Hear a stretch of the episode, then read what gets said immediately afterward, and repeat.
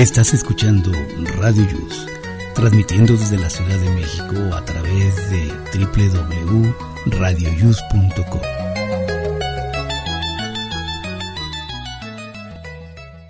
El siguiente programa contiene escenas de conocimiento explícito, con diálogos cargados de curiosidad, que pueden afectar la sensibilidad de personas no acostumbradas a hacerse preguntas sobre el mundo que las rodea. Tamales Marín presenta.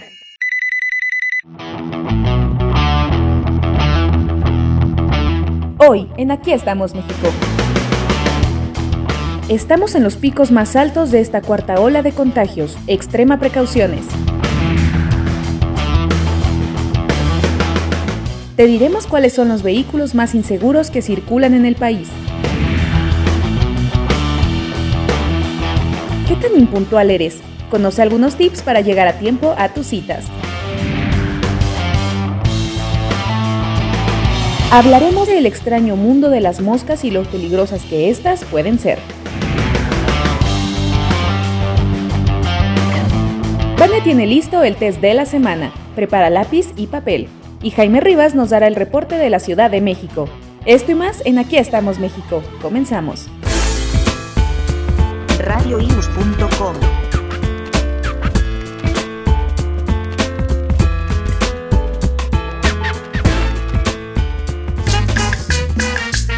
Vaya, vaya, vaya. Compadre Michi.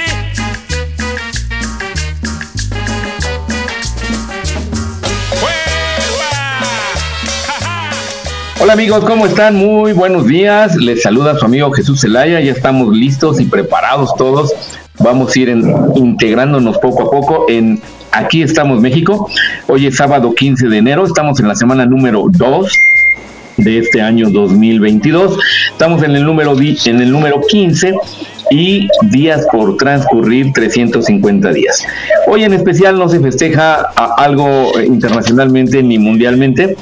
Ayer fue día 14, Día Mundial de la Lógica y también fue Día Internacional del Cometa. Muy bien, y mañana día 16 de enero será el Día Mundial de la Nieve y además el Día Internacional de la Croqueta. Muy bien, adelante Miguel. Oye, qué rico suena eso, no por la croqueta, sino por la nieve. Yo creo que se van a organizar algunos festivales de la nieve y es muy padre ir a esas, a esas ferias. Pues bienvenidos, muy buenos días, buenos días con este sábado caluroso, sábado delicioso, pero con un poquito de frío, de viento frío. Hay que abrigarse bien, sobre todo los adultos mayores como nosotros y los pequeñitos para que no nos dé algún problema de salud, ya que Los adultos estamos pequeñitos. Los adultos pequeños se van haciendo pequeños, ¿verdad? Uno cuando va creciendo Y caray. se va haciendo chiquito. Oiga, y, y ayer fue, no, hoy que es 15, ¿no? Pero a algunos les pagan el, el viernes 14 y es como de los días más esperados, sobre todo porque yo recuerdo cuando trabajaba en, en Televisa, por ejemplo, la segunda quincena de diciembre nos la pagaban el día 15 y la primera la pagaban como por el 12 y te decían administrense porque no cobran hasta el 15 de enero y entonces es como cuando le vas rascando y así como que vas ya deseando que sea quincena, pero bueno, es un buen día para todos y a pagar deudas, no se aloquen, si les queda un dinerito, ahórrenlo para que tengan para lo que se ofrezca más adelante, porque no sabemos cómo viene este año. Mi situación económica es lo suficientemente desahogada para vivir tranquilamente hasta el día de mañana. bueno, por hoy no te preocupas. Por hoy no me preocupo. Muy bien, pues mañana te echas una nieve y ya sale barato. Dale. ¿no? Bueno, pues saludamos a la gente que nos escucha a través de www.radioyus.com y en las diferentes plataformas y los podcasts que nos hacen favor de transmitir. Y quiero saludar a nuestra compañera Rosy Pastén. Rosy, muy buenos días. Hola, ¿qué tal, queridos amigos radionautas? ¿Cómo están? Esperando que sea un buen este principio de semana. Todos muy frescos, abríguense bien porque estas gripas, tos y todo lo que viene con temporada de frío está muy fuerte. Sí, caray, en todos lados yo escucho gente toser y con gripa, en el mejor Sí. de los casos, porque esto del COVID está gravísimo de nueva cuenta. Tuvimos ya Así hace es. unos días arriba de 40 mil, hemos tenido los contagios diarios arriba de 40 mil, cuando apenas hace unas dos semanas eran de 3 mil hacia abajo y pues ya se han aumentado y hay muchos casos. Entonces, yo no entiendo a esa gente que se fue de vacaciones porque pagaron, fueron capaces de pagar hasta el doble por conseguir un boleto, ya sea de avión, de autobús, y pagar por una habitación carísima, ir a donde había muchísima gente que de antemano sabías que te podías contagiar. Y cuando veíamos las notas de los noticieros, decían, pues sí, ya, que les preguntaban, ¿no tienen miedo que se contagien? Pues sí, pero ya ve que nos vale, ¿no? Los mexicanos. y pues sí, ahora lo que les vale, ahí están las filas enormes desde una noche anterior y no alcanzan ficha porque aparte esa es otro, otra cuestión que el gobierno está siendo rebasado otra vez por la pandemia, solo dan 60 fichas, lo decíamos la semana pasada. En el caso, por ejemplo, de las alcaldías eh, Miguel Hidalgo y Benito Juárez, consiguieron convenios con laboratorios particulares y consiguieron a un precio bajo, estoy hablando de 120 y 200 pesos las pruebas y está vacío. Es, o sea, va muy poca gente y sin embargo en el sector público ves que está atascado para conseguir una prueba y yo decía, si fueron capaces de pagar hasta miles por conseguir un boleto, son incapaces de pagar 200 pesos por su salud por saber si están bien o, no. Así está la situación, ¿no? Eso es, es un, como una característica del mexicano. Es que sabes qué pasa, Mike, que Monte de Piedad estuvo bien lleno antes de, quiero imaginarme, pidieron sus préstamos y todo, y ahora que gastaron el dinero de sus quincenas, de sus aguinaldos, y ahora que realmente se necesita el dinero, pues ahora sí vámonos a lo, a lo gratis, a lo baratito. Hay que cuidarnos y, y cuidarnos y cuidar a los demás, ¿no? Porque también estaba eh, analizando gente que, por ejemplo, que están yendo a los laboratorios o que están en las filas. Jesús, están tramitando, ¿no? Su incapacidad, que eso es algo bien, ay, me, da miedo, que la gente está enferma y tiene, está fuera de las instalaciones de, de salud para conseguir su incapacidad, ¿no? y están y hasta dicen estamos aquí contagiando a toda la gente y contagiándonos por, es verdad. Y ir por un trámite con la burocracia que existe aquí en México está muy cañón. Es verdad. Habilitaron una aplicación para sacar tu incapacidad en línea, pero así muy, muy, muy bien no está funcionando. Entonces, eh, son las cuestiones que deberían de mejorar pensando precisamente en que hay que evitar la multiplicidad de contagios y no por un solo trámite vas a contagiar a otras personas. Pero pues si yo si fuera patrón, yo sí te lo exijo, la verdad, porque no te voy a pagar de a gratis, nada más para que te vayas a descansar. Sí, pero está complicado. Bueno, pero ya se veía venir. Ya habíamos hablado de esto y, y, desgraciadamente estamos en el punto más crítico, creo, de esta ola. ¿No? Pues yo creo que sí, fíjate, yo prácticamente pues de, sabemos que estamos en una ola de enfermedades, enfermedades respiratorias, perdón. La mayoría de las personas que yo conozco que son muy queridas en mi corazón están enfermas. no precisamente de COVID, pero una tosecita o anginas inflamadas o una leve gripita, pero algo tienen. Y además esta indicación de que si tienes síntomas que ya ni te vayas a, hacer la prueba, sino que te aísles en tu casa, pues también, por, pues imagínate, tienes síntomas pero no sabes ni de qué, como, dices, puede ser otra cosa y a lo mejor puede ser más delicado que, una simple infección viral, ¿no? Exacto. Exacto, pero es que hacen la prueba de COVID y para ellos ahorita todo es COVID, porque no te sale el nombre de la prueba o de, o de qué enfermedad, perdón. No te sale. Está, muy complicado esto. Bueno, pues a cuidarse, por favor. En casita eh, salgan nada más a lo necesario y que salga nada más una persona, hombre. Procuren desayunar en casa hoy sábado y mañana domingo. Que salga papá o alguien por los suministros y mejor en casa, ¿no? Porque pues, viendo una peliculita, calientitos. Exacto. Pues a propósito de esto encontré una reflexión muy padre que dice sobrevivir a esta cuarentena una vez más. Vamos a escucharla. A, mí me llegó y me, me cimbró y se me salió una lagrimilla por ahí. Vamos a escucharla.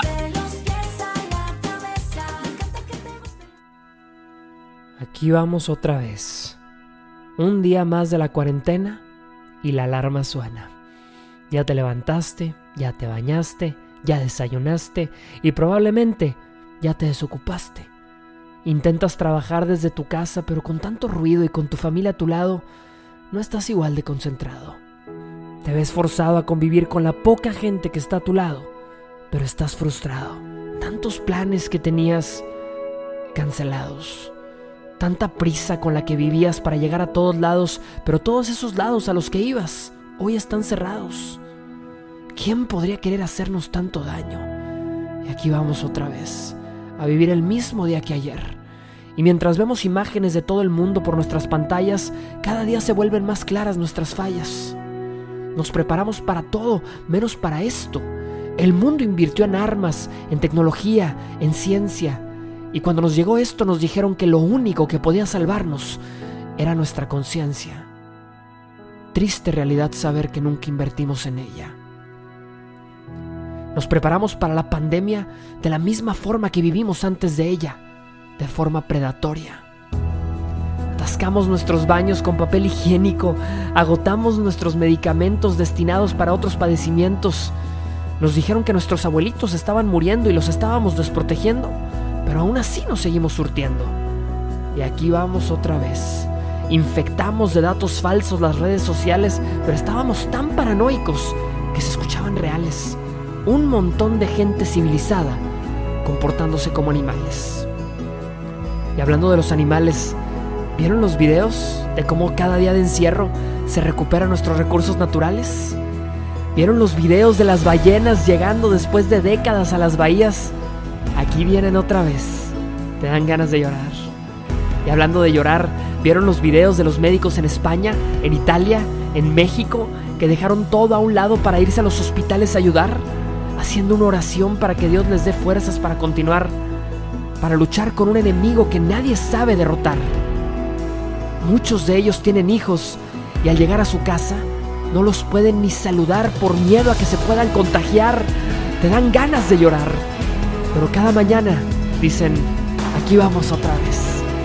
Dicen que Dios destruye nuestros planes cuando nuestros planes están a punto de destruirnos. ¿Tú crees eso? Yo no creo en las coincidencias. No creo que sea coincidencia que este virus ataque tu capacidad pulmonar, pero guardándote en tu casa le das una oportunidad al mundo para respirar. No creo que sea coincidencia que la única forma de detenerlo sea tomar conciencia y no salir de tu residencia. No creo que haya sido casualidad, que haya sido un virus microscópico lo que nos puso de rodillas. Cuando nos sentíamos seres gigantes, nos escondimos como hormigas. Vaya lección de humildad que nos dieron otra vez. Porque esta no es la primera vez. La peste negra, el cólera, la gripe española. La vida es tan buena maestra que si no aprendes la lección, te obliga a repetirla. Y aquí vamos otra vez. Y si hay que empezar de cero, por algún lado empezamos. A reconstruir la sociedad, a reconstruir la economía, a reconstruir la medicina y a reconstruir la vida. A cuidar los mares y los cielos y recordar los días en los que nos prohibieron verlos. A enseñarles humildad a nuestros hijos para que puedan enseñársela a nuestros nietos a disfrutar cada minuto, porque se pasa demasiado rápido. Muy pronto todo esto pasará y muchas cosas volverán a empezar. Y estaremos en el marco de la puerta más fuertes, más unidos, con una sonrisa en la boca y una inquietud en los pies diciendo, aquí vamos otra vez.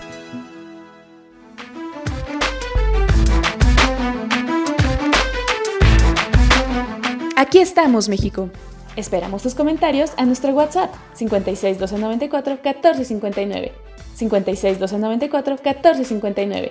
Continuamos.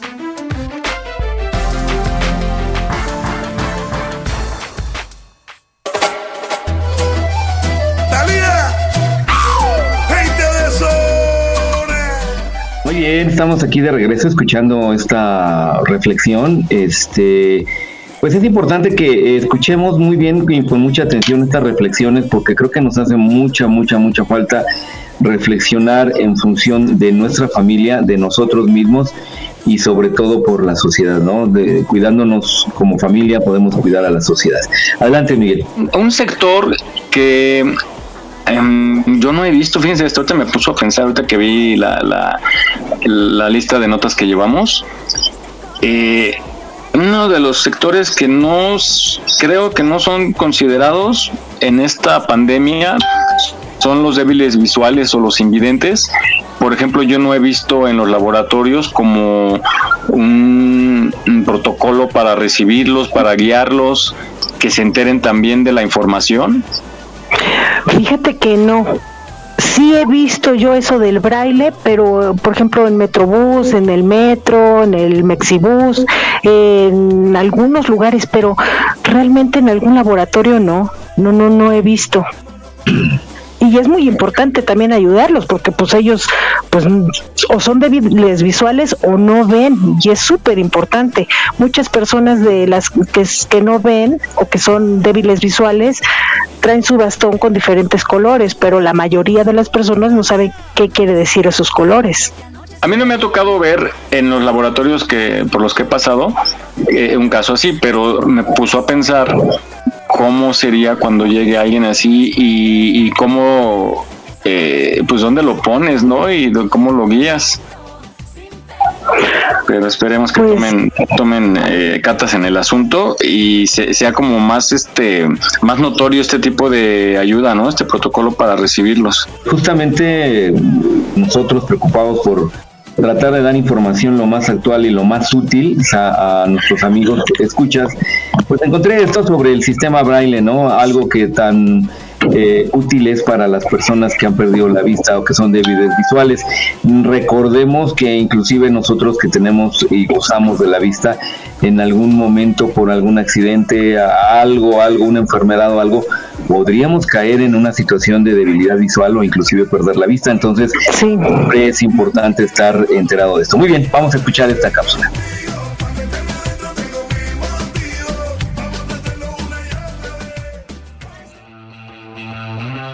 ¿Qué es el braille? Braille es un sistema de lectura y escritura para ciegos que consiste en signos dibujados en relieve para poder leer con los dedos. Este sistema fue ideado por Louis Braille en 1825. ¿Por qué es importante el sistema Braille? Con el sistema Braille las personas con discapacidad visual pueden acceder de forma autónoma a la información, la educación y cualquier otro tema de su interés. ¿Cómo funciona el sistema Braille?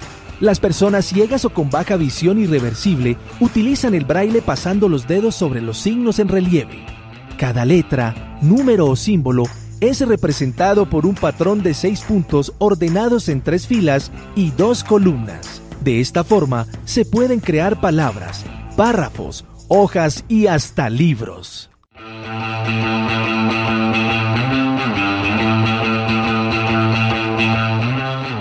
Elementos debo utilizar para escribir o leer braille? Para escribir en el sistema braille se necesita una pizarra o regleta, papel especial para escribir braille y un punzón. De esta forma, se puede comenzar a escribir colocando la hoja de papel especial en el medio de las dos láminas de la pizarra o regleta. Una vez colocado en la posición deseada, se debe presionar el punzón en los puntos que se quiera del signo generador. Esta operación hay que hacerla de derecha a izquierda, para luego poder ser leído de izquierda a derecha. Para leer braille, primero hay que conocer los signos que representan las letras, números o símbolos. Por ejemplo, la letra A es el punto 1 de los seis puntos del signo generador. La letra B son los puntos 1 y 2 y la letra C los puntos 1 y 4. Conociendo todas las letras y símbolos que componen el español, se puede leer fluidamente con el sistema braille. ¿Sabías que estás rodeado de braille más de lo que crees? El braille lo podemos encontrar en muchos lugares hoy en día en los números de los ascensores, la señalización de seguridad de espacios públicos o privados y en los paraderos de los buses o en los billetes. Todo esto hace que las personas con discapacidad visual puedan realizar acciones de forma autónoma.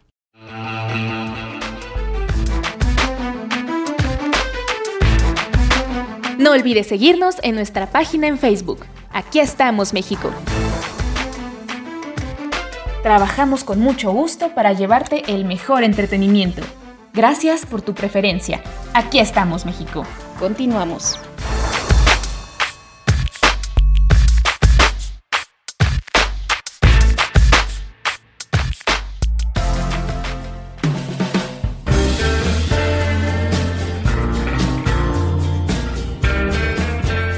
Escuchamos esta cápsula. Este, espero que sea de y les agrade a todos nuestros amigos. Yo hace, hace algún tiempo, algunos años, yo trabajé en un spa y había un doctor que era este quiropráctico y él nos enseñaba a, a jugar el, el dominó pero tocándolo con las llamas de los de los dedos nos vendábamos los ojos y, y él nos enseñaba. Ya eso lo hacíamos cuando teníamos un rato libre y nos estaba enseñando a, a el abecedario a mímica, a este, con las con las manos. Y era bien interesante, ¿eh? Porque las fichas los tienen con realce o hacia adentro. Hacia adentro, las fichas de dominó hacia adentro. Ah, ya. Ajá. Órale, qué interesante, buena práctica. Sí, y, y, y, está padre, ¿eh? Un día de estos inténtelo y es divertido. Me imagino. Muy bien. Bueno, pasando a otra cosa, eh, ¿sabían ustedes cuáles eh, de los vehículos más inseguros que circulan en México? Yo, por ejemplo, cuando tomo un taxi, me, a veces ya, ya es muy raro que tome uno de libre, que les llaman libre, porque siempre con todo respeto, pues yo sé que hay taxistas muy buenos, pero la mayoría te quieren llevar a donde van.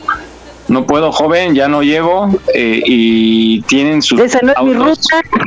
Sí, en peores condiciones, de verdad. Por eso uno prefiere los de plataforma, que también tienen sus sus cosillas, ¿verdad? Que, Ajá. Tú casi no tomas, ¿verdad, Jesús? Eh, ¿Transporte público? No, eh, si acaso lo que tomo es el metro, pero desde que empezó la pandemia, este no lo he Ya no metro. Ya llevo dos años casi sin tomar el metro, ¿eh? prefiero, eh, bueno, cuando tengo que salir o que no circula el coche, está en el taller, pues uso algún auto de plataforma, pero ya microbús, trolebús, este, no, no, no, por el riesgo de la pandemia y por el riesgo de la inseguridad en los asaltos. Vamos a esta cápsula que nos dice cuáles son los vehículos más inseguros en la Ciudad de México.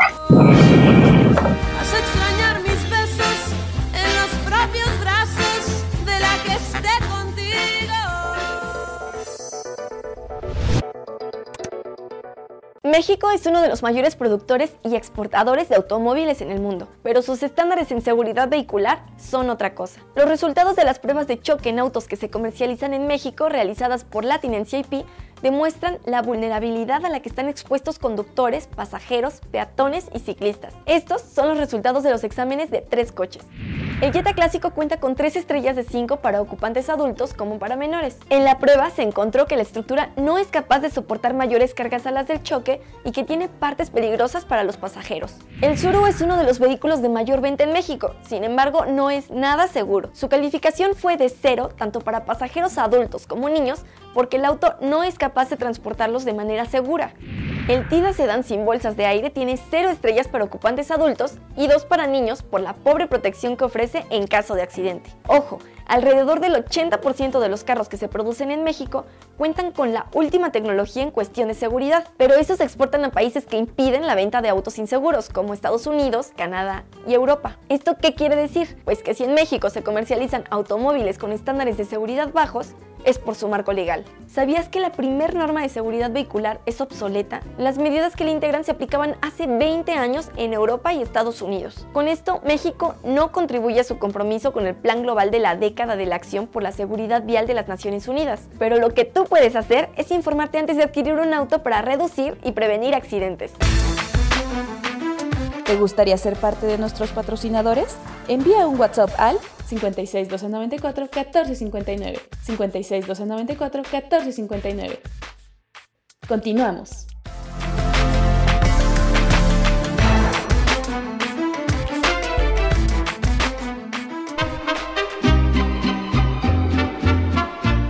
Muy bien, pues eh, ahora ya sabemos, bueno, ya de este vehículo Zuru que es tan, fue tan famoso, casi casi igual que el Volkswagen, este, pues todavía quedan en la calle, veo algunos todavía, se utilizaron muchísimo para taxi porque fueron, bueno, los que fueron cuatro puertas, eh, pero pues sí, este, esto se trata de dar información y bueno, ya saben cuál es el auto más inseguro. Ya deberían de estar prohibidos, ¿no? Para taxi. Ay, ni digas, porque yo tengo un Tsuru. Sí, pero no lo metas de taxi. Fue taxi muchos años, ya ahorita ya no está como taxi. Sí, pero me refiero a que no haya ningún taxi que sea Suru, porque son muy peligrosos. Son, son, es una lata de lámina delgada que a mí me ha tocado ver accidentes muy trágicos y se deshace, o sea, queda hecho chatarra y la gente aplastada y no tienes nada de protección en comparación a otros autos, ¿no? Que tengo un poquito de más posibilidad de salir vivo de un choque, pero los Urus, sobre todo los sábados y domingos, veo que van tendidos los taxistas, se pasan los altos y todo, y me ha tocado ver accidentes muy graves. Y el problema, como lo dice la nota, es el marco legal en México que permite que este tipo de autos con calificación cero prácticamente sean utilizados para el transporte público. Y lo mismo pasa con algunos microbuses. Yo todavía he visto unos que vienen deshaciéndose, se vienen cayendo casi. Sí, también.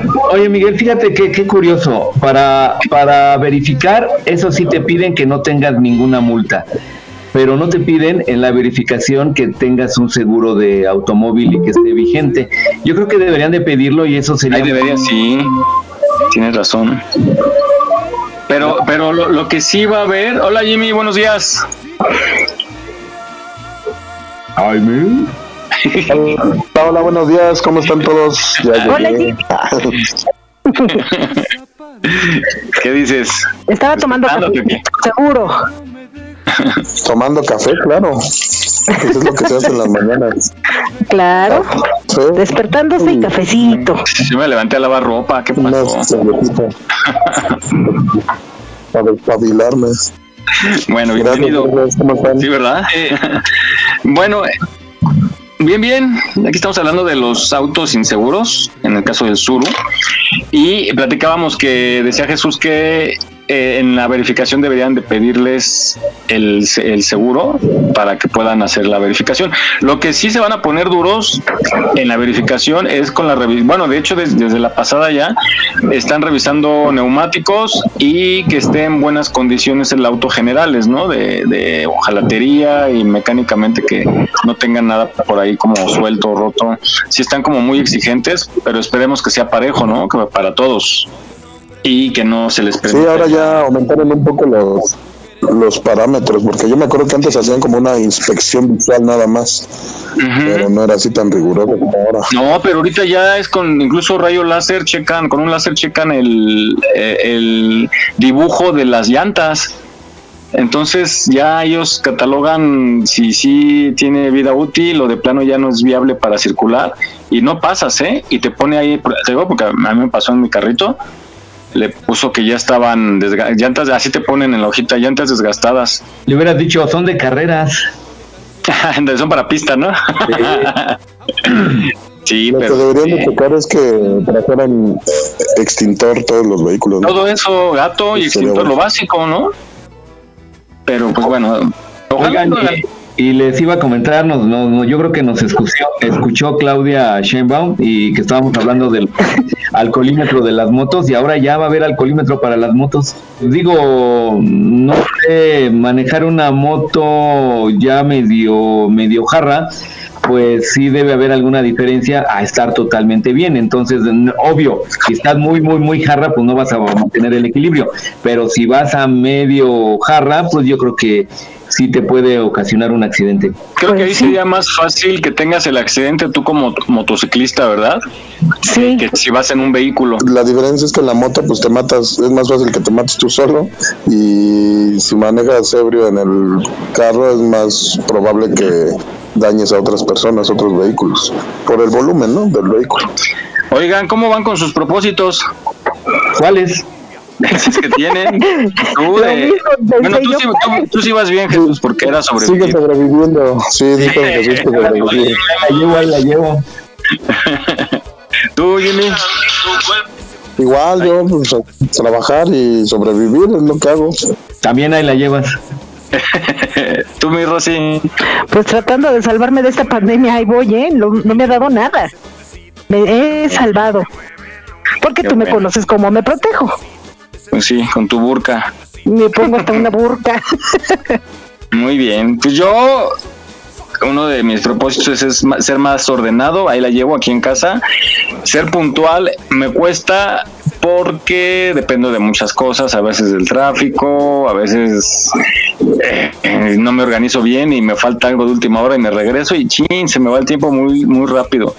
Siempre llego rayando a todos lados, llego rayando o un poquito tarde, pero siempre procuro avisar, ¿no? Eh, eh, creo que eso es un detalle al menos que avises que vas tarde, porque luego la gente tiene medido su tiempo, entonces ya, ya hace que te cambie el tiempo y te diga, mejor nos vemos al rato, mañana o no sé, pero sí, siempre hay que avisar cuando se nos hace tarde. No, hay que Fíjate que yo en ese sentido sí soy, soy sí trato de ser muy puntual porque no me gusta jugar con el tiempo de las personas. Y trato de tener mi reloj de pared 15 minutos siempre está atrasado. Siempre. Cambio de horario, no lo cambies y así vas a tener margen de una hora. No, yo nada más necesito 15 minutos y eso porque cualquier cosa por el tráfico, porque pues a la mera hora fui al baño o cualquier cosa, siempre 15 minutos. Entonces vamos a escuchar esta, estos tips de cómo lograr ser puntual en este 2022. La primera estrategia que te ayudará a ser más puntual es dejar todo organizado desde la noche o el día anterior. En muchas ocasiones, cuando ya estamos listos para salir de nuestros hogares hacia nuestros compromisos, perdemos demasiado tiempo porque no encontramos algo que necesitamos, como por ejemplo, las llaves, el cargador de nuestro celular o algún documento importante, lo cual hace que entremos en desesperación y que empecemos a sentir que estamos botando a la basura todo el esfuerzo que se hizo por intentar salir con un poco más de tiempo. Deja organizada la ropa que vas a usar. Si debes de llevar comida, también deja la lista. Organiza el dinero que tienes presupuestado para el día, etc. Con esto ya habrás ganado mucho tiempo o terreno para salir con tranquilidad hacia tus actividades. La segunda estrategia se basa en no posponer tu alarma. Levántate tan pronto esta suene, ya que el estar posponiendo cada 5 minutos hará que perdamos un tiempo bastante significativo y sobre todo muy valioso. En este punto dependemos de un alto porcentaje de la cantidad y de la calidad de nuestro sueño, y de qué tanto nos hayamos recuperado. Ve a descansar pronto la noche anterior, porque es obvio que si duermes poco, te levantarás con muy poca energía y vas a querer 5 minuticos más de descanso. La tercera estrategia se basa en no perder de vista el tiempo. Pon en tu pared un reloj o establece algunos recordatorios que te ayuden a tener presente la hora que es. En muchas ocasiones nos sucede que nos alistamos para salir con un ritmo que a nuestro parecer es calmado, pero suficiente para salir temprano. Sin embargo, al final cuando salimos y vemos la hora, vamos sobre el tiempo o algunos minutos tarde, lo cual se complica si le añadimos factores externos, como por ejemplo el tráfico. Así que es indispensable que no pierdas la noción del tiempo. La cuarta estrategia se basa en verificar los tiempos que te toma realizar las actividades antes de salir. Normalmente colocamos tiempos estimados, pero que en realidad no sabemos qué tan cercanos están a la realidad. Fíjate cuánto tiempo demoras en el baño, cuánto demoras desayunando, etc. Para que así establezcas tiempos reales y puedas conocer y programar tus horarios con mayor exactitud. La quinta estrategia se basa en tener en cuenta algunos minutos para los imprevistos. Dentro de tu programación, ten en cuenta un par de minutos para todos los inconvenientes externos que se pueden presentar, tales como tráfico, algún cierre de alguna vía principal, algún inconveniente con tu auto, etc. La sexta y última estrategia se basa en retarse a llegar 10 a 15 minutos antes de la hora acordada. Esta es una muy buena estrategia interna que puedes usar, ya que los retos se convierten en pequeñas dosis de motivación. Son pequeñas batallas internas que libras en pro de mejorar, esto no solo lo puedes usar en estas situaciones, sino que también son muy buenas para dejar malos hábitos. Así que rétate a diario a llegar 10 a 15 minutos antes de la hora pactada. Revisa si las llegadas tarde son causadas por un desinterés hacia las actividades que debes de atender. De ser así, siéntate a evaluar si debes de cambiar dichas actividades o empleos por otros que te llenen de más motivación y que te generen nuevos retos. No olvides seguirnos en nuestra página en Facebook. Aquí estamos, México. En caso de sismo, no utilices el elevador. Si ya no te es posible salir, comienza el repliegue. Estar preparados puede ser la diferencia. Continuamos.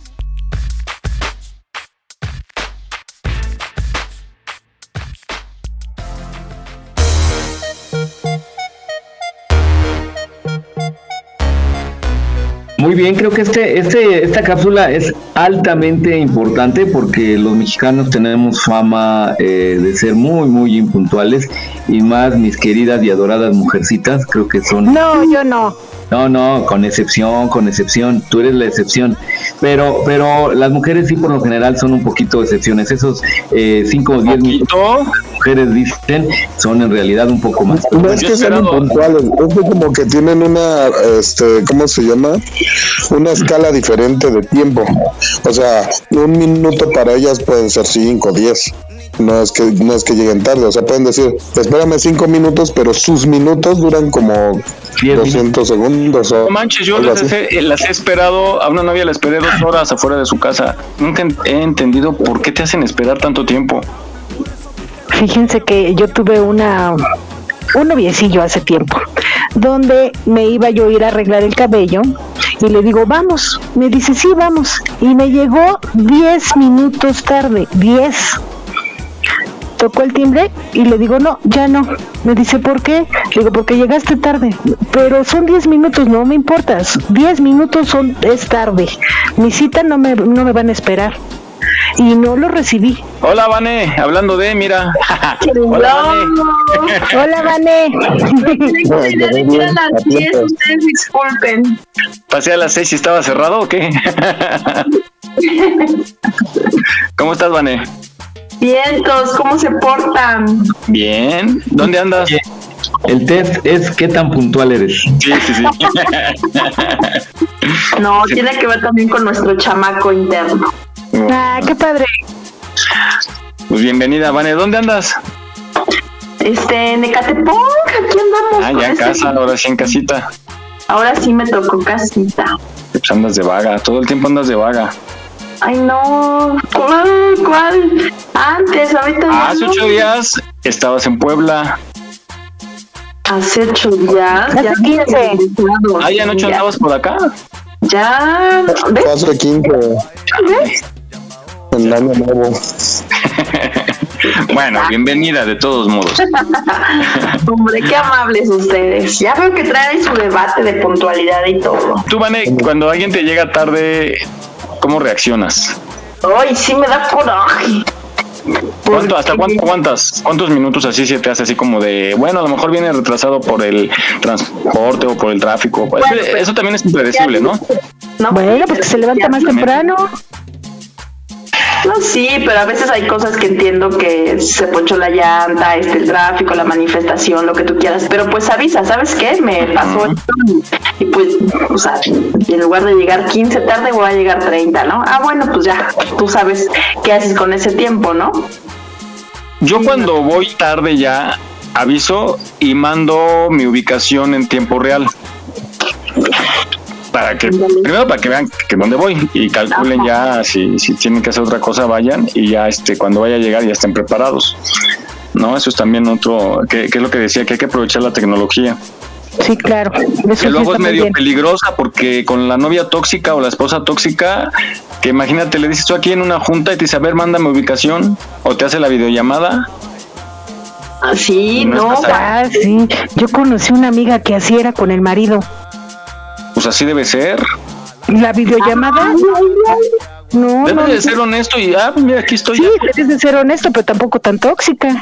Ay, bueno, pero yo tengo alguien que se, iba, que se iba a chambear, a- el esposo se iba a trabajar afuera de la ciudad y no lo hacía que pusiera este por Skype toda la noche para que viera que se quedaba dormido en su hotel. Ay, no, qué horror. Monitorear de que no se paraba, no manches, qué enfermedad. Yo me llevaba una manta así, con un mural con, con una ventana de hotel. ¿Quién hacía eso, Vane? Una compañera de la escuela, de, de ahí de, de este, una de las mamás de aquí de las escuelas de mis chamacos, el marido se iba de viaje a trabajar y por la noche tenía que conectarse al Skype o alguna de esas para que pudiese monitorear su noche sola en el hotel. Oigan. ¿se acuerdan? Perdón, sí, Jesús. Pues nomás dejaba el teléfono ahí en el, en el hotel y él se podía ir a donde quisiera. No, no, no. No, porque lo quería ver. Llamaba, Órale, ¿no? llamaba para, para verlo dormir y que no durmiera con nadie. Toxicidad A completa. ver, mátenme esa, está cañón. Sí, no, ¿Se sí. acuerdan? Yo no sé si, sí, Jesús Ibanes sí. No sé si Pastel, no, pues sí también. Hace tiempo, hace muchísimo tiempo, Telmex sacó un teléfono con, con videollamada. Era muy caro eso, no me acuerdo cómo lo cobraban, pero era muy caro y no resultó precisamente por eso. No tuvo éxito. Sí, porque te conectabas, ¿no? Y te y podía, como un. Ujú. Todavía ni existía el WhatsApp, nada de eso. Nada y de era un eso. teléfono, pero estamos hablando hace muchos años, que era como... Habrá sido por ahí del 2000 más o menos. Yo creo que antes Jesús, Igual. pero pero no, vamos a buscar cuándo fue, pero no tuvo éxito. Yo nunca vi uno en una oficina, nunca. No, ¿eh? Ahorita que estás diciendo no tampoco. Y, y nadie que lo haya usado. Y yo eh, digo que era precisamente por eso, porque pues a nadie le interesaba como balconearse en dónde estaba o qué estaba haciendo, ¿no? O con quién estaba. Porque era local, era teléfono local, era, tenía que estar fijo. Mm, ya. No, pues no. Ahora con el móvil todo el mundo hace sus videollamadas. Sí, y, y con eso de la ubicación y eso, pues bueno, por eso no hay que mentir, hay que decirles con quién va a andar uno, con quién le va a engañar. Seguro. Ahí les va. Eh, el nuevo producto está disponible por Telmex. Eh, Telmex lanza videollamadas. Es eh, de, de esto fue del año del 2005 precisamente. Ah, esto es más para acá, pues que era más viejo. Sí. Pero te juro que no, ¿ustedes conocieron a alguien que lo tuviera? No. No, no, yo no. Yo sí lo vi en la tienda Telmex, pero nunca conocí a alguien que lo haya comprado. Y además creo que se contrataba como extra, ¿no, Jesús? Por tener eso. Claro, sí, no, era, era un servicio extra y te costaba carito además. Sí, pero pues no resultó. En fin. Bueno, pues vamos a pasar a otras cuestiones. Ay, perdón por los que estén desayunando, es medio asquerosito lo que vamos a hablar el tema de aquí en adelante. Pero le- vamos a hablar de las moscas, estas horribles moscas. Me, me acuerdo mucho que mi mamá dice, hay una mosca bien fea ahí dando vuelta. Y dije, ¿a poco hay moscas bonitas? ¿No han oído esa frase? Siempre así, ¿no? Una mosca bien fea. La de las mamás, ajá. Sí, hay una mosca bien fea que anda dando vueltas. Ajá.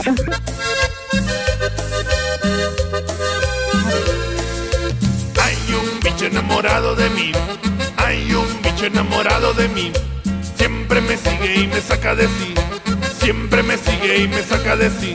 Me pongo bichu y me salgo a buscar a mi novia en lo oscuro besar. Sale una mosca mucho a molestar.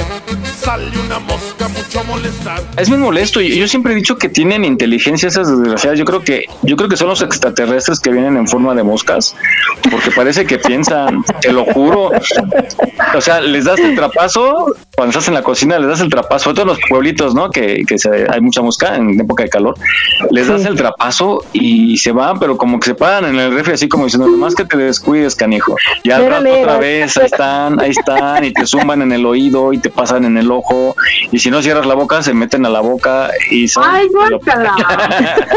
¿En serio? Pues bien dice el refrán ese, ¿no? En boca cerrada no entran. Ay, ¿a poco no? Nunca a nadie se le ha metido una mosca. A, a mí un mosco.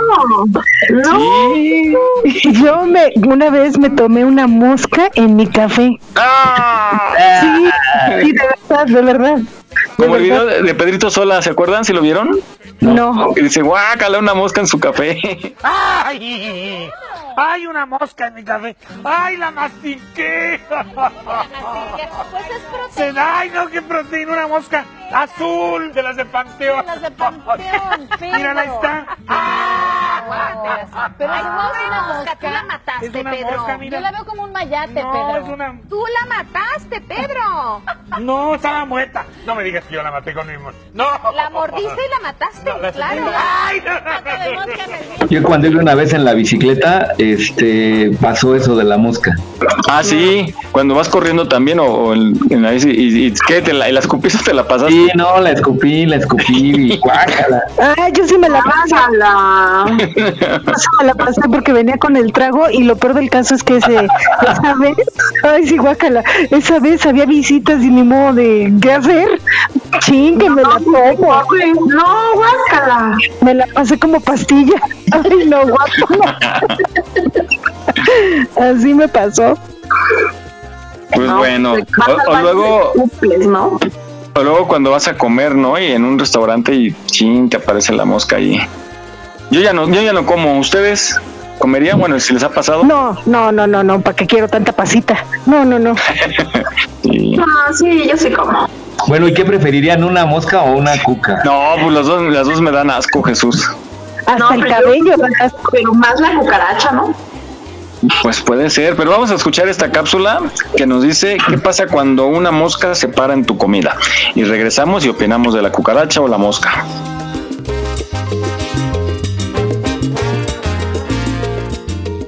Mi mamá siempre me ha dicho que las moscas son los insectos más sucios de la tierra y que nunca, nunca debería dejarlas aterrizar en mi comida. Se vomitarán, se harán caca, propagarán enfermedades contagiosas y morirás. Hola, ma. En una encuesta reciente se le preguntó a los participantes, si estuvieras en un restaurante, ¿qué animal te haría dejar de comer? Roedores, cucarachas, moscas, hormigas o serpientes. El 61% de las personas dijeron que se asustarían si vieran cucarachas, pero los científicos advierten que las moscas arrastran dos veces más gérmenes que las cucarachas y específicamente se refieren a las moscas que podemos encontrar en cualquier lugar. Después de todo, hay más de 90.000 especies de moscas. Así que, ¿qué es lo que realmente ocurre entre las moscas y tu comida?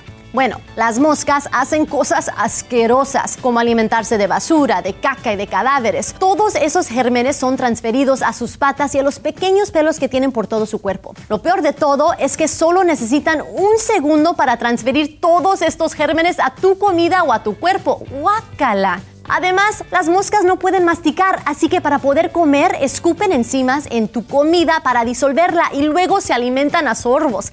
Y para rematar, las moscas pueden transportar cólera, la disentería y fiebre tifoidea. Pero me he dado cuenta que la mayoría de las personas no se contagian con estas enfermedades, lo que me hace pensar que cuando las moscas aterrizan en la comida durante un par de segundos, es poco probable que transfieran las suficientes bacterias como para enfermarnos. Y sorry ma, pero la idea que se hacen caca cada vez que se paran es algo incorrecta. Puede que escupan o vomiten en tu comida si tienen la intención de alimentarse, pero el hacerse cada vez que se paren implicaría una enorme cantidad de movimientos intestinales para una pequeña mosca. Aunque esto no quiere decir que no sean dañinas, las bacterias que se pegan al cuerpo de las moscas sí pueden propagar enfermedades y hacen que la gente se enferme. Bueno, pero dime tú, ¿qué tanto te molestan las moscas mientras comes?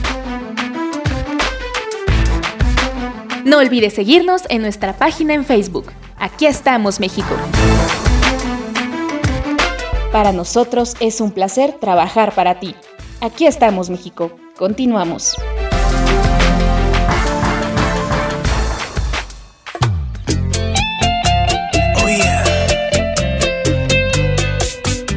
Curioso, ¿no? Y qué sorprendente estas cápsulas y que uno no piensa y lo que dice, ¿no? Qué, qué, qué, qué complejo. Muy bien, adelante, Miguel. Ah, ya llegó Moni. Moni. Hola, Qué curioso. Moni siempre llega cuando cierran los, los Hello, antros. everybody, hello, ¿cómo están? Hola. Hello, hello. Hola, Moni. Hola. ¿Cómo estamos? ¿Cómo estamos? Buenos días a todos. Oye, no me escuchaste, que digo que qué casualidad siempre llegas cuando ya cierran los antros los sábados en la mañanita. Sí, ya cierran como Sí, ya cuando el after party ya. por la ya puerta de atrás, ¿no? Entonces sí. ¿Cómo está Alip? Justamente me acaba de hacer una travesura. Un zapato pasó a mejor vida. No, estoy comiendo un sándwich y ya le dio una mordida a mi sándwich. Pues, oye, también tienen, eh, deben de desayunar.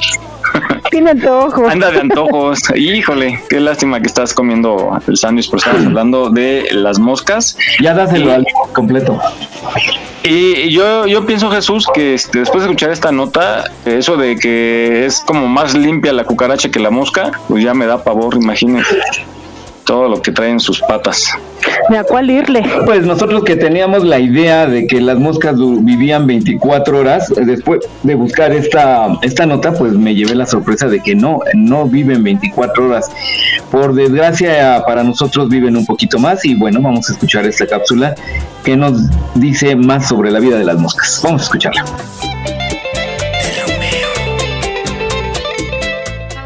¿Es cierto que las moscas viven solamente 24 horas? Pues no. Una mosca común o mosca doméstica vive de 15 a 25 días, pero en condiciones óptimas puede llegar a superar los 60 días. La vida de una mosca depende de la temperatura y del acceso al alimento.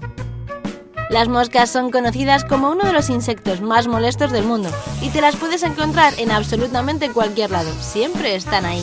Insectos diurnos que poseen un cuerpo dividido en tres regiones, cabeza, tórax y abdomen. Los ojos de estos pequeños insectos están compuestos por miles de lentes que son sensibles a la luz y que limpian constantemente con sus patas. Las piezas bucales de las moscas domésticas están adaptadas para succionar o lamer. ¿Entonces las moscas no pican? Sí, en el campo, sobre todo cerca de los establos, abunda la mosca del establo que pica y su picadura es un incordio. Las moscas únicamente cuentan con dos alas y tienen el cuerpo cubierto de sedas sensoriales que les permiten oler y saborear sin necesidad de aproximar su boca.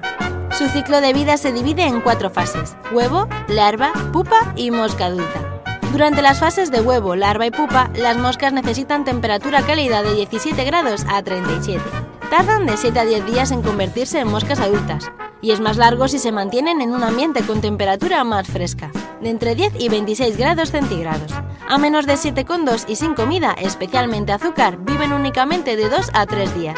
Estos datos son para las moscas comunes, pero la verdad es que hay muchísimos tipos de mosca. Solo en España hay más de 50.000 especies identificadas. Como suponemos que ya habéis intuido, las moscas son los insectos más comunes del planeta. Habitan prácticamente en todos los países del mundo, tanto en climas cálidos como en climas fríos, con excepción de la Antártida. Se alimentan de todo tipo de desechos humanos y animales que contengan un mínimo de nutrientes. Son molestas, husmean en nuestra comida y escapan hábilmente de nuestros intentos para espantarlas, pero también hacen una labor muy importante para el medio ambiente.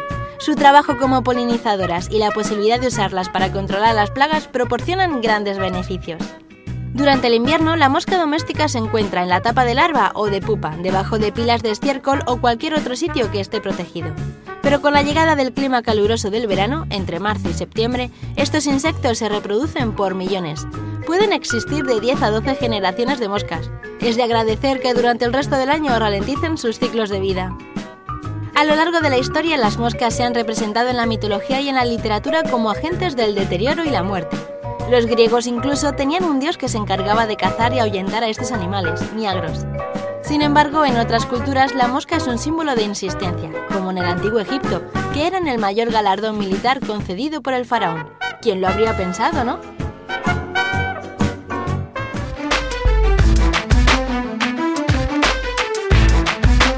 No olvides seguirnos en nuestra página en Facebook. Aquí estamos, México. En caso de sismo, no utilices el elevador. Si ya no te es posible salir, comienza el repliegue. Estar preparados puede ser la diferencia. Continuamos. Hinche mosca enamorada de mí. Hinche mosca enamorada de mí. Vete de aquí, vete de aquí, vete de aquí, vete de aquí. Muy bien, pues estamos aquí de regreso y ya escuchamos esta cápsula sobre las moscas. Adelante, Miguel. No, está bien, mi Vanés, sí es interesante porque imagínate que te está moleste y moleste y antes pensábamos que duraban 24 horas y decíamos, pero mañana ya no vas a estar. Ya se va a morir. sí, ya vas a morir. Sus últimos momentos. Invernan, guácala. Oye, ¿qué, qué crees que allá en, en Tabasco, eh, ahora que me tocó ir a Villahermosa en diciembre del 2020, ya fue, eh, allá hay una, una especie como de mosca que muerde, que pica y chupa sangre. Se llaman tábanos. No, y hacen unas ronchas gigantes. A mí me picaron, me picaron dos. Oh, no inventes. ¿Y qué debes de hacer? ¿Se te quita solo? O sea, es una... Ay, no sé. No sé, pero yo, pues no sé, tenía mucha comezón y duran como cinco o seis días la roncha. De toda la Pero, pues, bacteria que debe tener. Pues es que es en el campo, o sea, no, no es tanto. Pero sí hay. Sí hay Se paran en las heces de los animales, imagínate. Pues ya ves que dicen que escupen y luego se lo comen, guácala. No me morí. No me morí, aquí estoy. Nada más me picaron un poco. Pero Ya sí tienen duele. cuerpos de Sí mosca. Pero fíjense cómo, si- cómo si son importantes las moscas, mi Vane. En el box existe el peso mosca, ¿no? ¿Sí o no? Claro. Luego, cuando te vas así colgado del trolebús, vas de mosca. De mosca. Luego, si estás acá como te llevas al, haz de cuenta, invitas a la chica o al chico, En y lugar el hermano, chaperón, mosca. ajá, y que dice, sí, ya no estás mosqueando, vete para allá, ¿no? Son tan importantes en la vida del ser humano. que uno se convierte en mosca, ¿no? No, Bueno, pues vamos justamente con nuestros amigos de Dicen que Dicen, con esta frase que ya conocemos que es por si las moscas. Vamos a escuchar de dónde viene. Muy curioso, por cierto. Las mosquitas muertas también no faltan. es la cumbia Por si las moscas un día te encuentras conmigo, por Dios te pido que no me vayas a hablar. Porque yo Por si las moscas. Una expresión muy usada aquí en México, que sin embargo nos viene desde España y que tiene una historia bastante curiosa. San Narciso es el santo patrono de Girona y es el protector de, esta, de este lugar, y tan así que se considera su tumba como un lugar sagrado y como un símbolo de la ciudad. En 1287 Felipe II de Borgoña toma Girona y decide que precisamente para eh, bajar la moral del, pueblo y, de, y demostrar su poderío, eh, su idea era de- eh, sacar el cuerpo de San Narciso, colgarlo en la plaza y destruir la tumba. Pero cuentan que al momento de que levantaron la tapa, salió una multitud de moscas que empezaron a atacar a todos los, eh, los del ejército. De cuentan que de hecho les contagiaron la peste y tuvieron que huir de Girona. A partir de ahí los ejércitos eh, trataban de no tocar las tumbas de los santos o de o algunas otras cuestiones sagradas de los pueblos a los que llegaban por si las moscas. De ahí pasó a México y a partir de ahí cada vez que ah, eh, tomamos alguna precaución o hacemos algo cuidándonos de algún posible imprevisto, lo estamos haciendo por si las moscas. Por si las moscas un día te encuentras conmigo, por Dios te pido que no me vayas a hablar. Porque yo pienso hacer lo mismo contigo. Si es que te encuentro, no te voy ni a saludar. Aquí estamos, México. Esperamos tus comentarios a nuestro WhatsApp 56 294 1459. 56 294 1459. Ante cualquier síntoma de COVID-19, busca ayuda médica. Continuamos.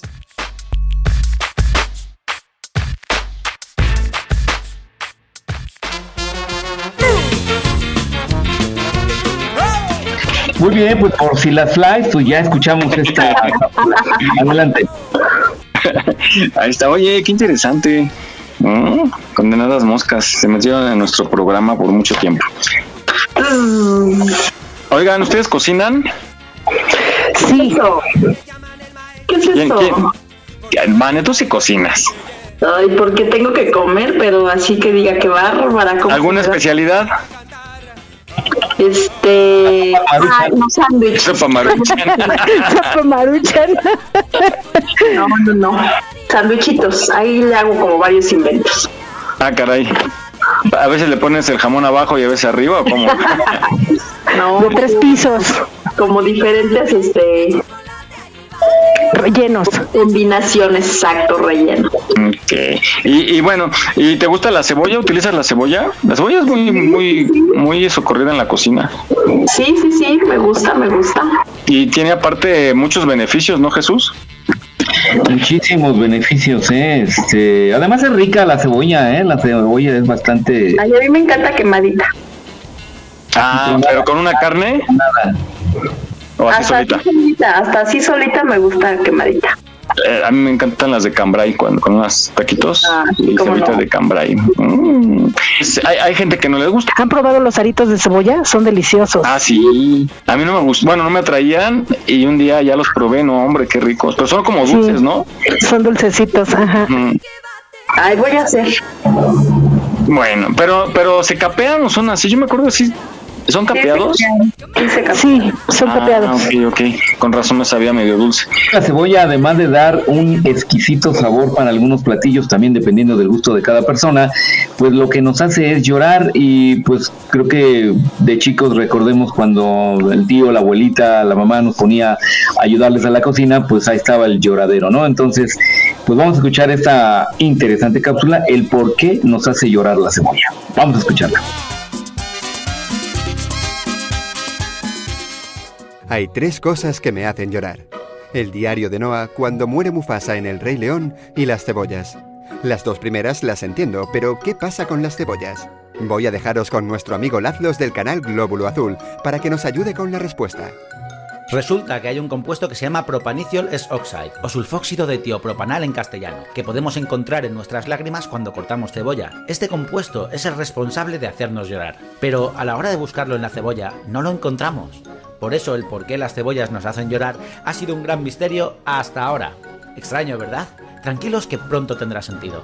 Seguro que has oído hablar del premio Nobel, pero a lo mejor no sabes lo que son los premios Nobel IG. Son premios que se otorgan a investigaciones que primero te hacen reír de lo absurdas que parecen y después te hacen pensar. Por ejemplo, uno de los premios Nobel IG fue para un estudio que demostró que las personas que creen estar borrachas también tienden a pensar que son más atractivas.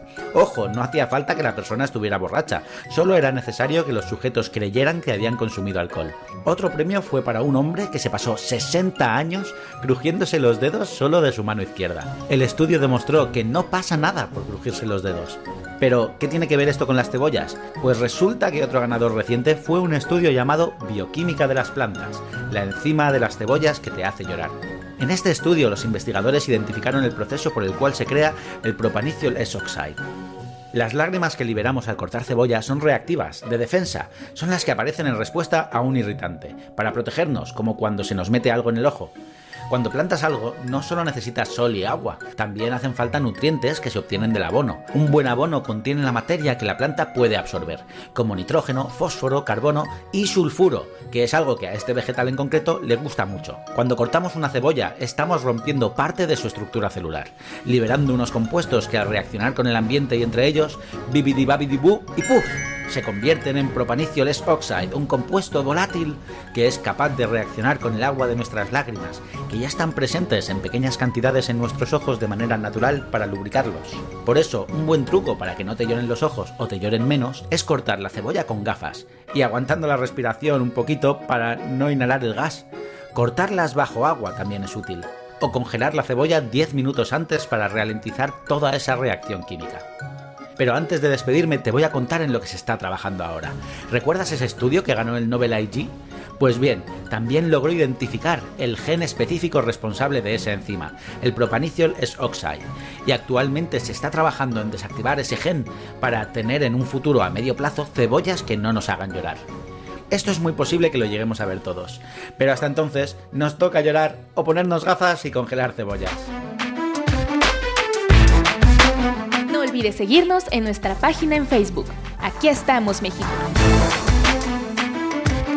Trabajamos con mucho gusto para llevarte el mejor entretenimiento.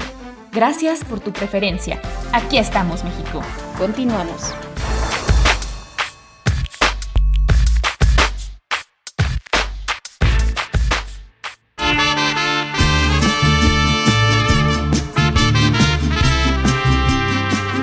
Muy bien, pues ahora ya sabemos por qué. Qué curioso. Yo no sabía efectivamente que el compuesto del, del, del, del gas que desprende la cebolla al partirla se combina con la humedad y el agua de nuestros ojos, produciendo un nuevo eh, sustancia que es esa, precisamente la que nos hace llorar. Pero bueno, ya lo sabemos ahora por qué. Adelante, Miguel. Oye, pero esa esa sugerencia de cortarla bajo el agua no le quitará sus, su, Su sabor, ¿no? Oye, pero te tienes que poner el traje de buzo y todo para cortarla.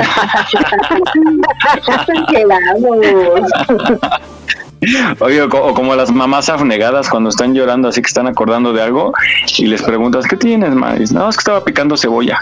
No, es el pretexto. Es una basurita también. Es una basurita, sí. Oye, también dicen que cuando picas cebolla y te lloran los ojos es porque eres muy celosa. Ay. Eso a mí me han dicho. Eso a mí me han dicho. ¿Y si eres celosa? Sí, un poquito. Ahí está, ya ves, entonces. Pero no por la cebolla. Pero lo que sí le da un buen sazón, a mí que me gusta guisar, cuando picas así ajo y cebolla y lo fríes antes de echar la salsa o el arroz, eh, le da un sabor muy exquisito a toda la comida. Pues hablando ahora de música, Jesús, tú tienes información. Muy bien, pues todos cuando fuimos a la secundaria y nos dieron nuestras clases de música, nuestro taller de educación artística o música o como le haya llamado en aquellos tiempos o se le llame actualmente, pues eh, creo que hasta nos hacían comprar a nosotros, a nuestros papás, la flauta dulce, ¿no? la flauta. Para precisamente aprender música. Bueno, y relacionado con esto, pues las notas musicales, que son do, re, mi, fa, sol, la, si, tienen una historia bien curiosa. ¿De dónde proviene el nombre de cada uno de estas notas y bueno, esta cápsula nos va a explicar de dónde proviene. Vamos a escucharla.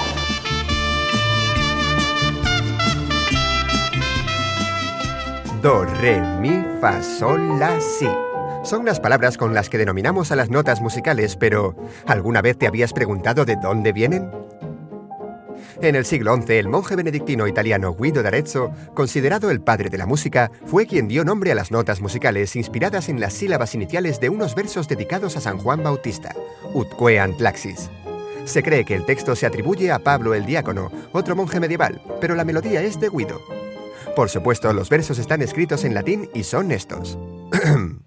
Utque laxis resonare fibris, mira gestorum, famunituorum, solve poluti, Labi Reatum Sancte Ioannes.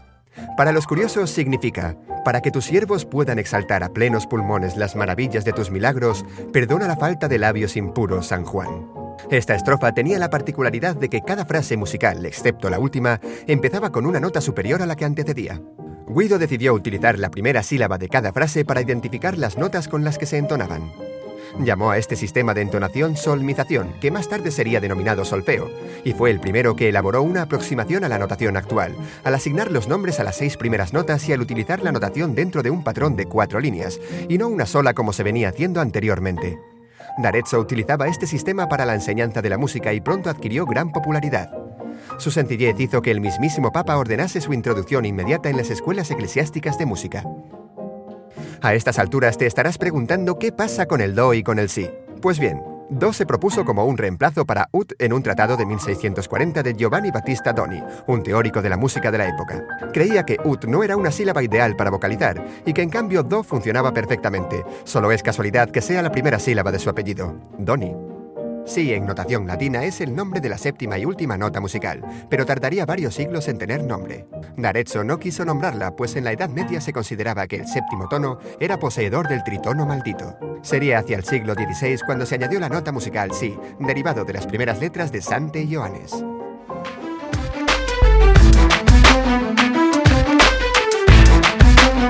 Aquí estamos, México. Esperamos tus comentarios a nuestro WhatsApp 56 294 1459. 56 294 1459. Continuamos.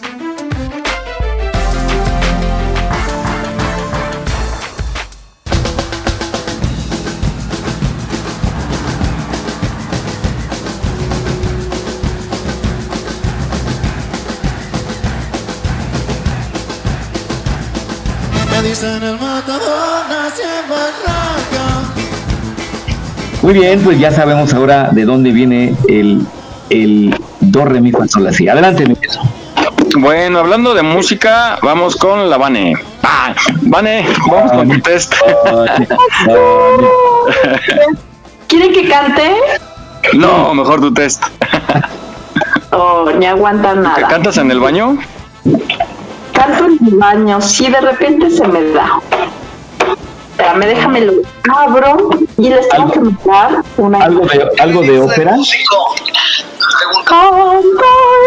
Ah, miren, espérenme, escuchen este chiste, está buenísimo a propósito de la música. Es que si no lo digo, Ya no lo dije nunca. Llega el hijo del músico preguntando a la mamá, ¿do re fa mi fa fa? ¿Do re mi do en el sol fa?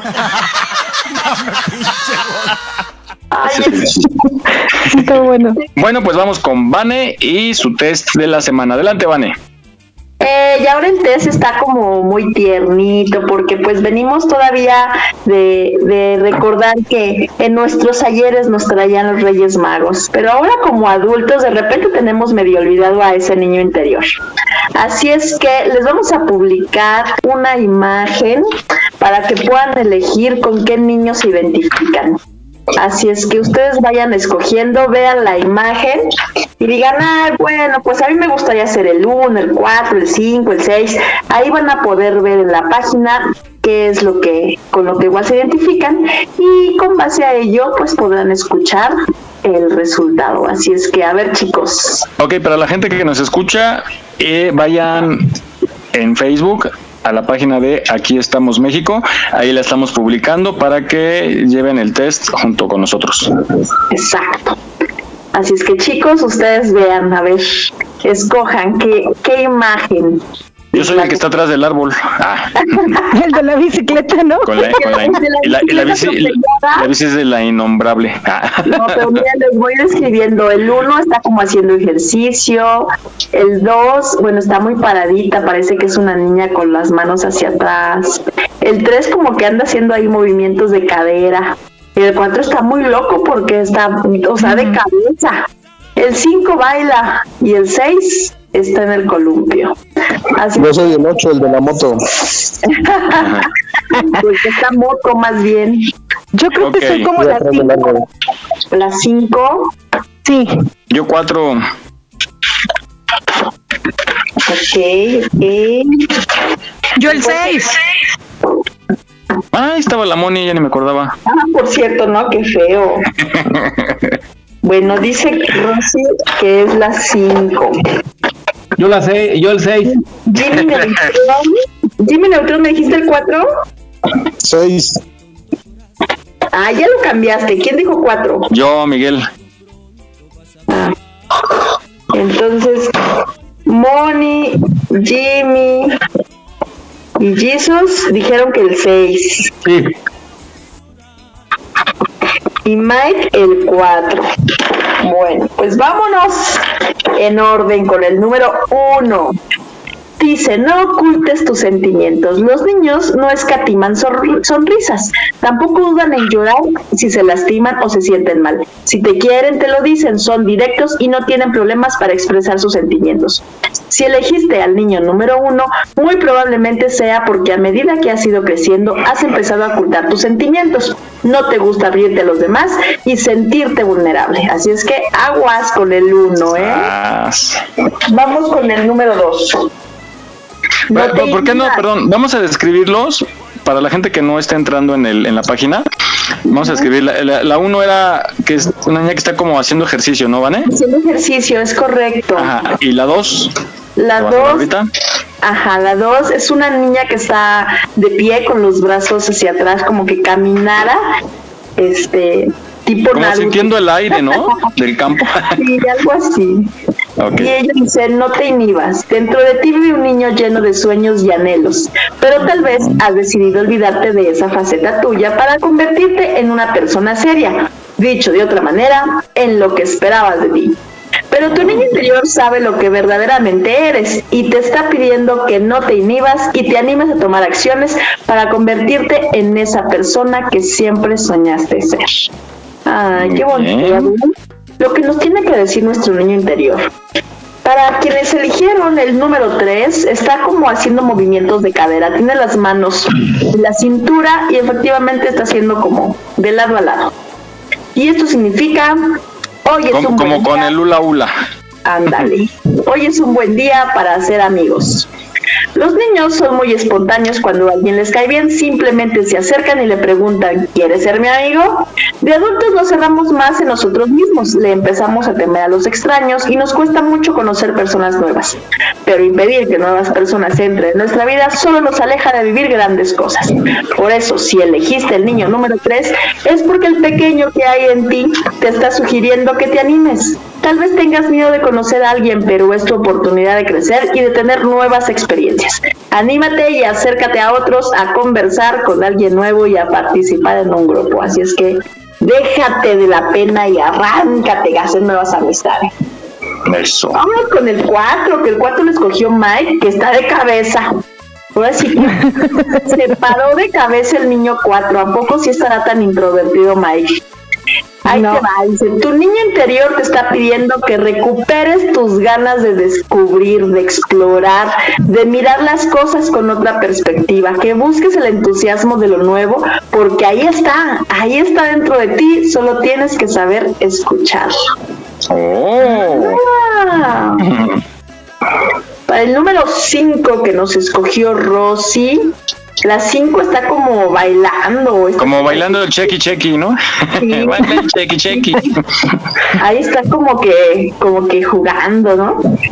Y dice así para mi querida Rosy, si elegiste el quinto niño, tal vez estés tomándote las cosas de la vida demasiado en serio. A los pequeños no les duran las angustias, no guardan rencor, saben vivir el presente. El mensaje de tu niño interior es claro. Tómate las cosas con calma. Recuerda que la vida es un juego y que lo importante es disfrutar el proceso en el camino hacia la meta. Deja de preocuparte tanto por las cosas irrisorias y disfruta del verdaderamente importante, la familia, los amigos, lo que te apasiona. Muy bien, muy bien. Ah, y Hay que tomarlo en cuenta. Por último, con el número 6 que está columpiándose en un, vaya la redundancia, en el columpio bajo un árbol. Y dice así, si puedes imaginarlo, es real. Si el niño que te identifica es el sexto, es posible que seas un soñador en pausa. Siempre tuviste grandes ambiciones y proyectos, siempre has puesto la mirada allá donde los demás no ven nada. Pero al día a día, el trabajo, la rutina te ha llevado a pensar que tal vez esos sueños no sirven, que solo son aliento para el alma, pero nunca se concretarán. Y por eso has dejado de intentar y volverse todo realidad. Así es que anímate, disfrútalo. Si lo imaginas, puedes convertirlo en realidad. Y hasta aquí nuestro test, estuvo bonito. Sí, muy padre. Sí, estuvo muy bien. Muchas gracias, mi Vani. Nuestro niño interno. Muy bien. Hay que hacerle Aguas, caso a ese niño. Luego lo callamos, luego lo callamos y la verdad es que hay que hay que de repente olvidarse de todas estas cosas que como adultos eh, optamos en la vida, ¿no? Prejuicios y eso, nada, total. ¿Qué puede pasar? Muy bien, allá en casita háganle caso a su niño interior porque les está diciendo cosas muy importantes que desde hace tiempo lo traen ahí.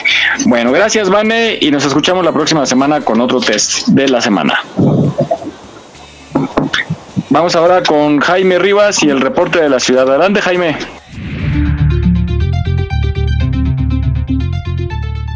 Claro que sí, Miguel, muy buenos días. Pues ya estamos aquí con el reporte del día de hoy, sábado 15 de enero del 2022. Amanecemos con temperaturas bastante bajas en la Ciudad de México, por lo que se activa la alerta amarilla, eh, alerta naranja en diversas alcaldías. Tomen sus precauciones para evitar eh, pues enfermarse. Eh, se está aplicando el día hasta el día de hoy eh, la vacuna para los jóvenes de 15 a 17 años de edad. Ya saben que esta información la podemos checar directamente en la página de mivacuna.gov.mx, donde viene toda la información sobre el registro para, pues, para que se aplique esta vacuna a nuestros jóvenes y pues sigamos protegiéndonos, sigamos cuidando. El hoy no circula sabatino aplica de manera habitual eh, para los vehículos que tengan placa con terminación impar. Es el tercer sábado de este mes ya. Entonces, eh, los vehículos con placas impar, holograma 1, y holograma 2, permisos y placas foráneas descansan el día de hoy. Pues se les hace la invitación pues para quedarse en casita, evitar la zona centro. Ya saben que eh, se esperan marchas, manifestaciones ahí en la zona de Reforma, el Ángel, el Monumento a la Revolución, el Zócalo, Reforma Insurgentes. Entonces, pues mejor quedarse en casita. Hay algunas opciones. Hay fútbol americano este fin de semana. Ya son los playoffs de la NFL. El día de hoy tenemos el partido de los Bengals contra los Raiders a las 3.30 de la tarde. Ahí en, eh, por televisión abierta lo van a estar transmitiendo. Y el día de mañana pues tenemos un clásico de clásicos de la NFL. Los Vaqueros de Dallas contra los 49 de San Francisco. Pues igualmente a las 3.30 de la tarde ahí para que compartan con la familia y pues los invito a que nos sigan escuchando en Aquí estamos México. Es todo lo que tenemos hasta ahorita, Miguel. Seguimos pendientes. Bueno, pues gracias por tu reporte, Jaime. Y pues mejor que en casita, vea una película, coma con su familia unas palomitas, una marucha, no, a ver qué se les antoja. A ver televisión, a jugar la barbacoa, ¿no? Sí. Sí, sí, sí. Muy bien, sí. Me... Una guaguacoa. No, vaya ni digas, no los espantes. Bueno, pues vamos ya con nuestra última nota y fíjese que hay muchos mitos que siempre nos dicen, eh, crecemos con algunas ideas que nos hacen creer y esta nota nos habla justo de esos mitos que ya debemos de dejar de creer. Vamos a escucharla.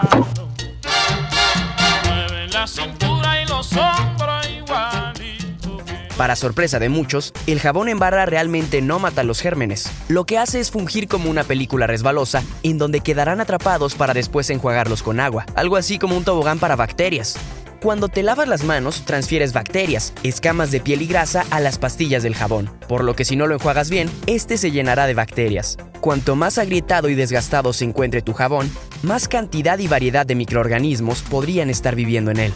Antes de usar el jabón en barra, enjuágalo en agua corriente para eliminar algunos de los gérmenes y déjalo secar entre cada uso, ya que la humedad es el principal aliado de las bacterias.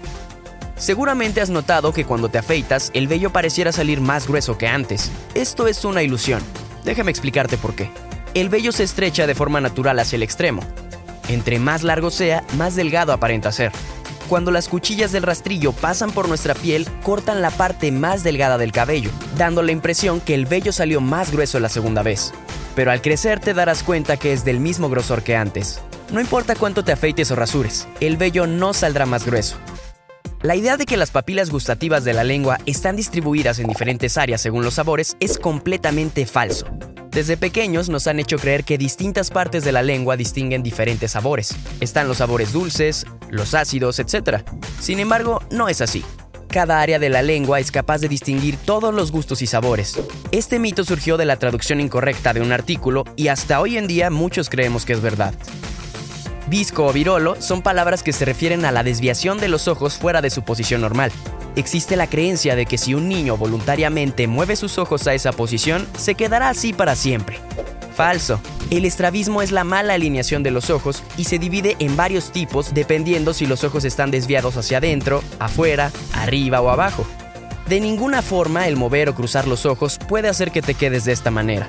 Aunque los dientes blancos son más atractivos, no siempre significa que sean más saludables. Los dientes no son naturalmente blancos, más bien tienen un tono azulado translúcido, lo que permite que el color amarillento de la dentina se refleje a través del esmalte. Sí, lo escuchaste bien. Los dientes naturalmente sanos son un poco amarillos. No vayas a creer que esto es saludable.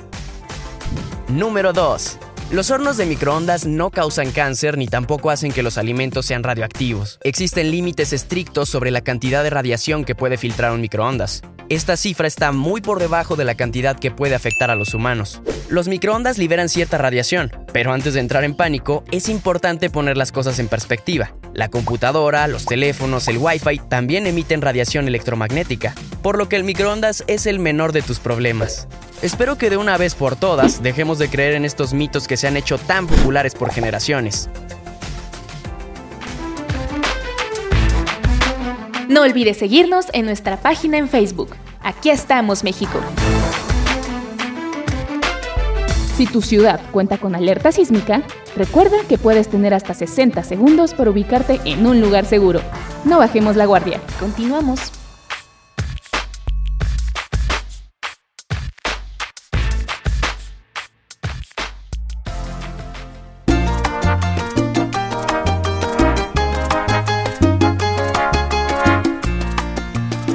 Muy bien, pues ya sabemos qué mitos no creer. Y bueno, aunque los mitos es algo difícil luego de erradicar de nuestro inconsciente, nuestro consciente, así es que, pues bueno, cada quien tendrá su mejor opinión.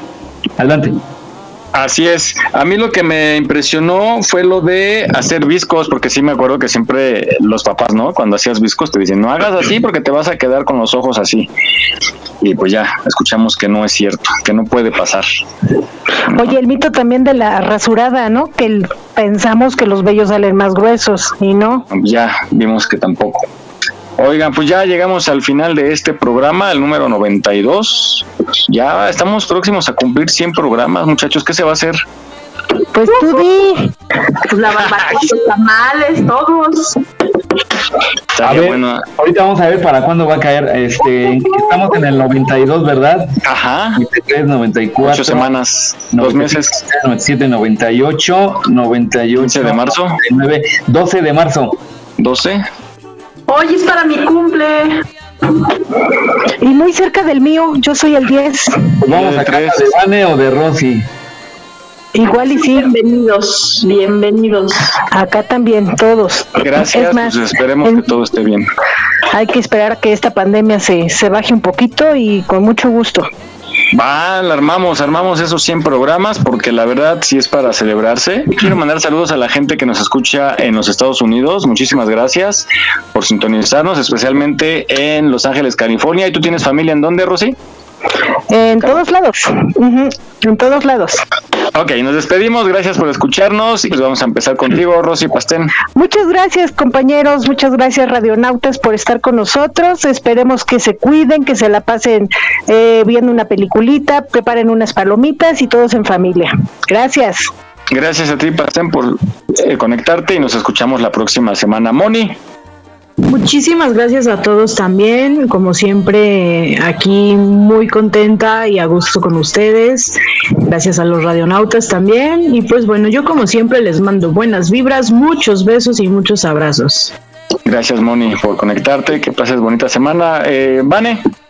Pues que tengan un fin de semana excelente, pásenla increíble, procuren por favor cuidarse porque esta cosa no ha acabado ni terminará pronto, pero les deseo que sea un fin de semana bastante agradable y apapachador. Lo importante es estar en familia el mayor tiempo posible. Vamos contigo, Jimmy. Claro que sí, pues muchas gracias por habernos acompañado otra semana. Pues estamos aquí pendientes. Disfruten fin de semana de quincenita. Ahí vamos a la mitad de la cuesta de enero. Ahí la llevamos. Sí aguantamos, sí llegamos, sí llegamos a febrero, sin problema. bueno, pues yo les agradezco también, los invito a que se cuiden mucho, por favor, utilicen correctamente el cubrebocas, la sana distancia y el gel antibacterial. Gracias, escuchen la programación de Radio Yus, www.radioyus.com, que tiene música las 24 horas y muchos programas interesantes durante la semana y nosotros los sábados de 10 a 12. Gracias, cuídense mucho. Adelante, Jesús. Eh, pues muy bien, muchas gracias a Vane, Rose, Moni, Jaime, Miguel y sobre todo, y el más importante, el público que nos escucha cada ocho días. Pásenla bien, cuídense mucho y nos escuchamos aquí en ocho días. Hasta la vista. Bye. Bye, nos vemos. Adiós. Cuídense. Bye bye. Bye bye.